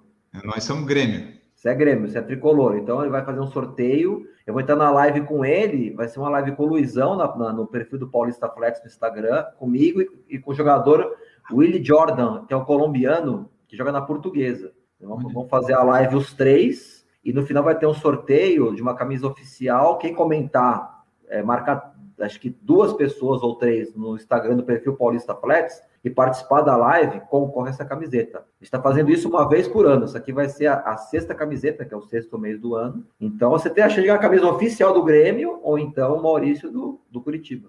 Aí, legal. Uh, continuando aqui, o Luiz falou que é, Dieguito é história, não viajo, não corro uma maratona fora do Brasil é, na vida sem consultar ele, aí, ó, né? Porque já participou em tanto lugar. Gabriel Lima aqui falou, Netflix ou, ou Globoplay, na verdade a novela estava na Globo, né? Mas eu não sei nada sobre novela, ou seja, outra esteve aqui. O Luiz falou também que as últimas três maratonas o Diego cravou os tempos dele, o cara é bom. Quem, ah, quem falou? O Luiz, quem? Luiz Nascimento. Ah, sim, sim, exatamente. Porque você passa o treino, a pessoa faz o treino, não tem como dar errado, né? Sim. ele, ele, tá, ele tá baixando o tempo dele, fez um ótimo tempo em, em Mendoza, foi 2019 também, eu acho, que conseguiu o RP dele, o recorde pessoal. Ó, e daí, Cristiano Riga está aqui, abraço, Diego. E... Nosso triatleta. Tá ah, filhos, da, acabou de nascer o filhinho dele, um beijo, Cris, beijo para a família. Então agora é quatro modalidades, né? Tem uma que é a mais difícil de todas aí. O Lucas falou assim, ó, Diego sempre me dava um bom dia e me chamava pelo nome, mesmo não sendo aluno dele. E por fim, a pergunta que nós temos aqui é assim, ó, é, quem é que foi o rapaz que perguntou? Aqui mesmo? Ricardo Nishizaki. Hum. Pergunta ele quem foi o melhor, o melhor atleta japonês de 1,60, 70 quilos e com 8 graus de miopia que ele já treinou. Essa é uma pergunta extremamente importante para o atletismo mundial. É total. Essa é uma, se essa pergunta, o que, o, que dirá, o que acontecerá com o atletismo mundial né? caso a gente não responda essa pergunta? É, o Nishizaki é um cara assim que. Ele treina contigo ainda? Não, não treinava. Desde que nasceu o filhinho dele, ele se enroscou ah, bastante. mais modalidades complicadas. Ele ficou com a gente, é, acho que ele entrou em 2006 e fez até. Ele fez com o Razer. É, é, o ano que eu fiz com o Razer, ele fez é, junto comigo, 2014. E fizemos outras provas juntos: o Urubici, o Desafio, fizemos Maratona de Buenos Aires. Ele ficou com a gente mais de 10 anos. É um cara assim, super legal, um cara muito bacana, muito inteligente. Grande palmeirense. É, ali. Deve estar sofrendo com o Corinthians dele, mas o cara é muito legal. Até, tanto é que, ó, você tem uma ideia, ele é que indicou e, entre aspas, trouxe o Michael para assessoria. É, então, assim, o cara que. A gente deve muito para muitos alunos nossos. Acho que assim, teve, teve muitos alunos nossos que ajudaram bastante a gente, que, que confiou muito no nosso trabalho. Eu acho que você tem dois grandes patrimônios na vida, né? A sua saúde e para quem tem filho, filho, né? Então, quando você você encaminha a sua saúde, que é o seu principal patrimônio, para um educador físico, para um, um professor de educação física, ainda mais eu que comecei com, com assessoria com 21 anos, assim, é uma responsabilidade enorme. Então, eu agradeço todo mundo que realmente que acreditou no nosso trabalho, confiou na nossa prescrição, confiou na nossa metodologia, é, que alcançou os objetivos que eles queriam com o esporte e, consequentemente, também na vida, na profissão, já que, assim, a gente pegou caras com, com obesidade, que perderam peso e completaram, tipo, 5K, 10K, São Silvestre, maratona, e a autoestima dessa pessoa foi lá para cima. Dizer, não tem como uma pessoa não ficar com uma autoestima e aumentar a sua confiança para tudo que ela faça, depois de vencer tantos desafios. Então, te agradece bastante. Acho que é um trabalho que eu tenho orgulho de, de fazer e quero fazer isso. Né? Assim, eu não penso em parar de trabalhar em momento algum. Eu vou, logicamente, trabalhar de formas diferentes, não vou ter aquele pique, como eu não tenho aquele pique físico que eu tinha com 25 anos, você vai moldando o seu trabalho como se fosse uma argila, mas se dedicar ao seu trabalho, eu quero fazer isso para a vida inteira. É isso aí que você falou de trazer os alunos, é, é fruto do, do trabalho né, bem feito na assessoria. Então, para a gente terminar, só diz assim: quem quiser encontrar na, contratar ou fazer parte da assessoria, treinar com assessoria, treinar com o Diego, enfim, como é que faz, onde a assessoria está, os meios de contato dela, onde estão os treinos presenciais e tudo mais? Olha, a principal ferramenta nossa de contato nesses últimos anos tem sido nosso Instagram. Então, quem quiser mandar uma mensagem via Instagram, uma mensagem box para nós, o perfil é, é o arroba trilopesoficial. Lembrando que o Trilopes é com, cadê aqui? É com Z de zero, é com seta, né? Porque é espanhol oficial, né? Tudo junto, arroba Trilopes Oficial, pode mandar mensagem para a gente. O meu perfil do Instagram direto é, o arroba Diego Trilopes, é, também Diego Trilopes, tudo junto. Tem o um perfil novo, que não tem a ver com assessoria, assim, sim, mas com esporte coletivo, é um é projeto voltado para o futebol, que eu acho legal as pessoas também verem, que por enquanto é um, é projeto de futebol, assim, bem amador e, e beneficente, que é o arroba Martesão FC, então Martesão é com S-A-O, né? E FC de Futebol Clube, então Martesão FC. Esses são os três perfis nossos nosso no Instagram. É, quem não tem Instagram, é, pode mandar uma mensagem pelo nosso site, que é o trilopes.com.br, que a gente vai entrar em contato, vai conversar. A gente atende assim pessoas de todo o mundo. A gente tem atletas que não moram no Brasil, moram em, em outros países. Tem uma atleta que mora na Suécia, atletas que moram no México, moram nos Estados Unidos, moram em Portugal. Temos atletas de, diferentes estados do Brasil. Hoje nós atendemos, por exemplo, através das nossas planilhas, Goiânia, Fortaleza, é, Porto Alegre, interior de São Paulo. Então, assim, o, o serviço de assessoria esportiva é uma assessoria que transcende muros, né? Então, qualquer pessoa pode treinar com a gente virtualmente ou presencialmente. Perfeito, maravilha. Vamos então para o fim deste podcast. Maurício Geronasso, editor, que vai cortar aí para ficar abaixo de uma hora e trinta, né? Para quando for fazer uma meia maratona rápida, fazendo o tempo desse podcast. Então você deixa bem alto o tempo, Maurício. Deixa, porque eu acabei de ter essa ideia, deixa em uma hora e cinquenta, se for o caso. Bom, mas é isso aí, pessoal. Foi o nosso episódio aí com o Diego Lopes, lá da Trilopes Assessoria Esportiva. Esperamos que vocês tenham gostado. Vocês mandem seus feedbacks, comentem, compartilham. Sigam o podcast aí no Spotify, em todas as redes sociais. Sigam por Falar em Correr, seja no Instagram, seja no YouTube. Participe aqui conosco, compartilhe o episódio, isso nos ajuda bastante. Você pode nos apoiar ouvindo, seguindo, né? Dando os likes lá no YouTube. Quando estiver vendo no YouTube, na live, você pode dar super chat também se quiser colaborar. Temos o Pix do PFC, que é o por falar em correr, arroba gmail.com, se você quiser transferir algum valor e nos ajudar. Temos Padrim, PicPay e Apoia-se, se você quiser contribuir mensalmente. E a forma de graça é ouça, compartilha e divulga, que já ajuda bastante também. Se você é uma empresa, uma marca, uma pessoa que quer divulgar, quer aparecer, você entra em contato conosco, que eu e o Maurício temos ótimas opções de, de preços e valores e anúncios para você. E se você quiser ter seu podcast editado, fale com a gente. A produtora PFC também trabalha nesse ramo, né, Maurício? A gente está investindo nisso. Se você quiser ter um podcast editado, alguma coisa assim, a gente também está à disposição. Estamos atuando em várias áreas do PFC Corporation. Dado todos esses recados, podemos ir embora. Agradecer, né? Nosso convidado de hoje, Diego Lopes. Muito obrigado pela presença. Deixa aí tua mensagem final, teu tchau e muito obrigado. Bom, agradeço o convite, foi sensacional. Espero que as pessoas tenham gostado. Estou aberto para novos convites, eu adoro interagir com todo mundo, seja presencial. Prefiro presencialmente, mas já que às vezes não dá, virtualmente. E acho que assim, recomendo a todo mundo que pratique atividade física, é, saúde, o estilo de vida saudável é fundamental, ainda mais em tempos de pandemia, que basicamente seriam quatro pilastras, né? Atividade física, alimentação saudável, horas de sono, sono constante e um emocional em alta. Você fazendo isso, somando as, as prevenções da pandemia que as pessoas pedem, né? Que seria higienização, máscara e distanciamento social, você tende a, a, a ter riscos assim bem pequenos é, de contágio com o Covid, até que você consiga tomar a sua vacina. Eu, graças a Deus, tomei a primeira dose aí nessas últimas semanas, pela minha profissão e faixa etária. Terei minha, terei minha segunda dose em agosto. Não peguei Covid desde o começo da pandemia.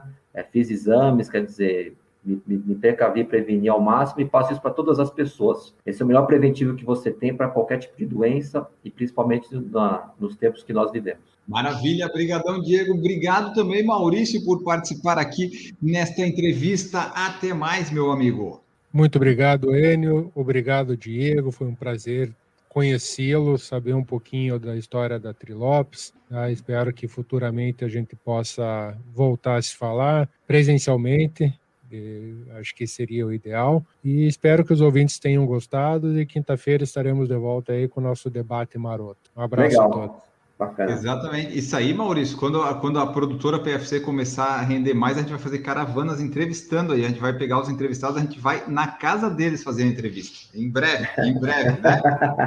E você, Legal. só ouvinte, se você ouvir alguns episódios atrás, ouça como está a voz do Maurício, como algumas dicas na aula de jornalismo, de expressão oral, fizeram melhorar a, a voz dele, está mais fluida, mais alta, não está tão escondida. É isso aí, Maurício. Esse curso aí tem que servir para alguma coisa. Maurício é o, é o Jader Rocha, né? Da... É, agora que fez a ainda.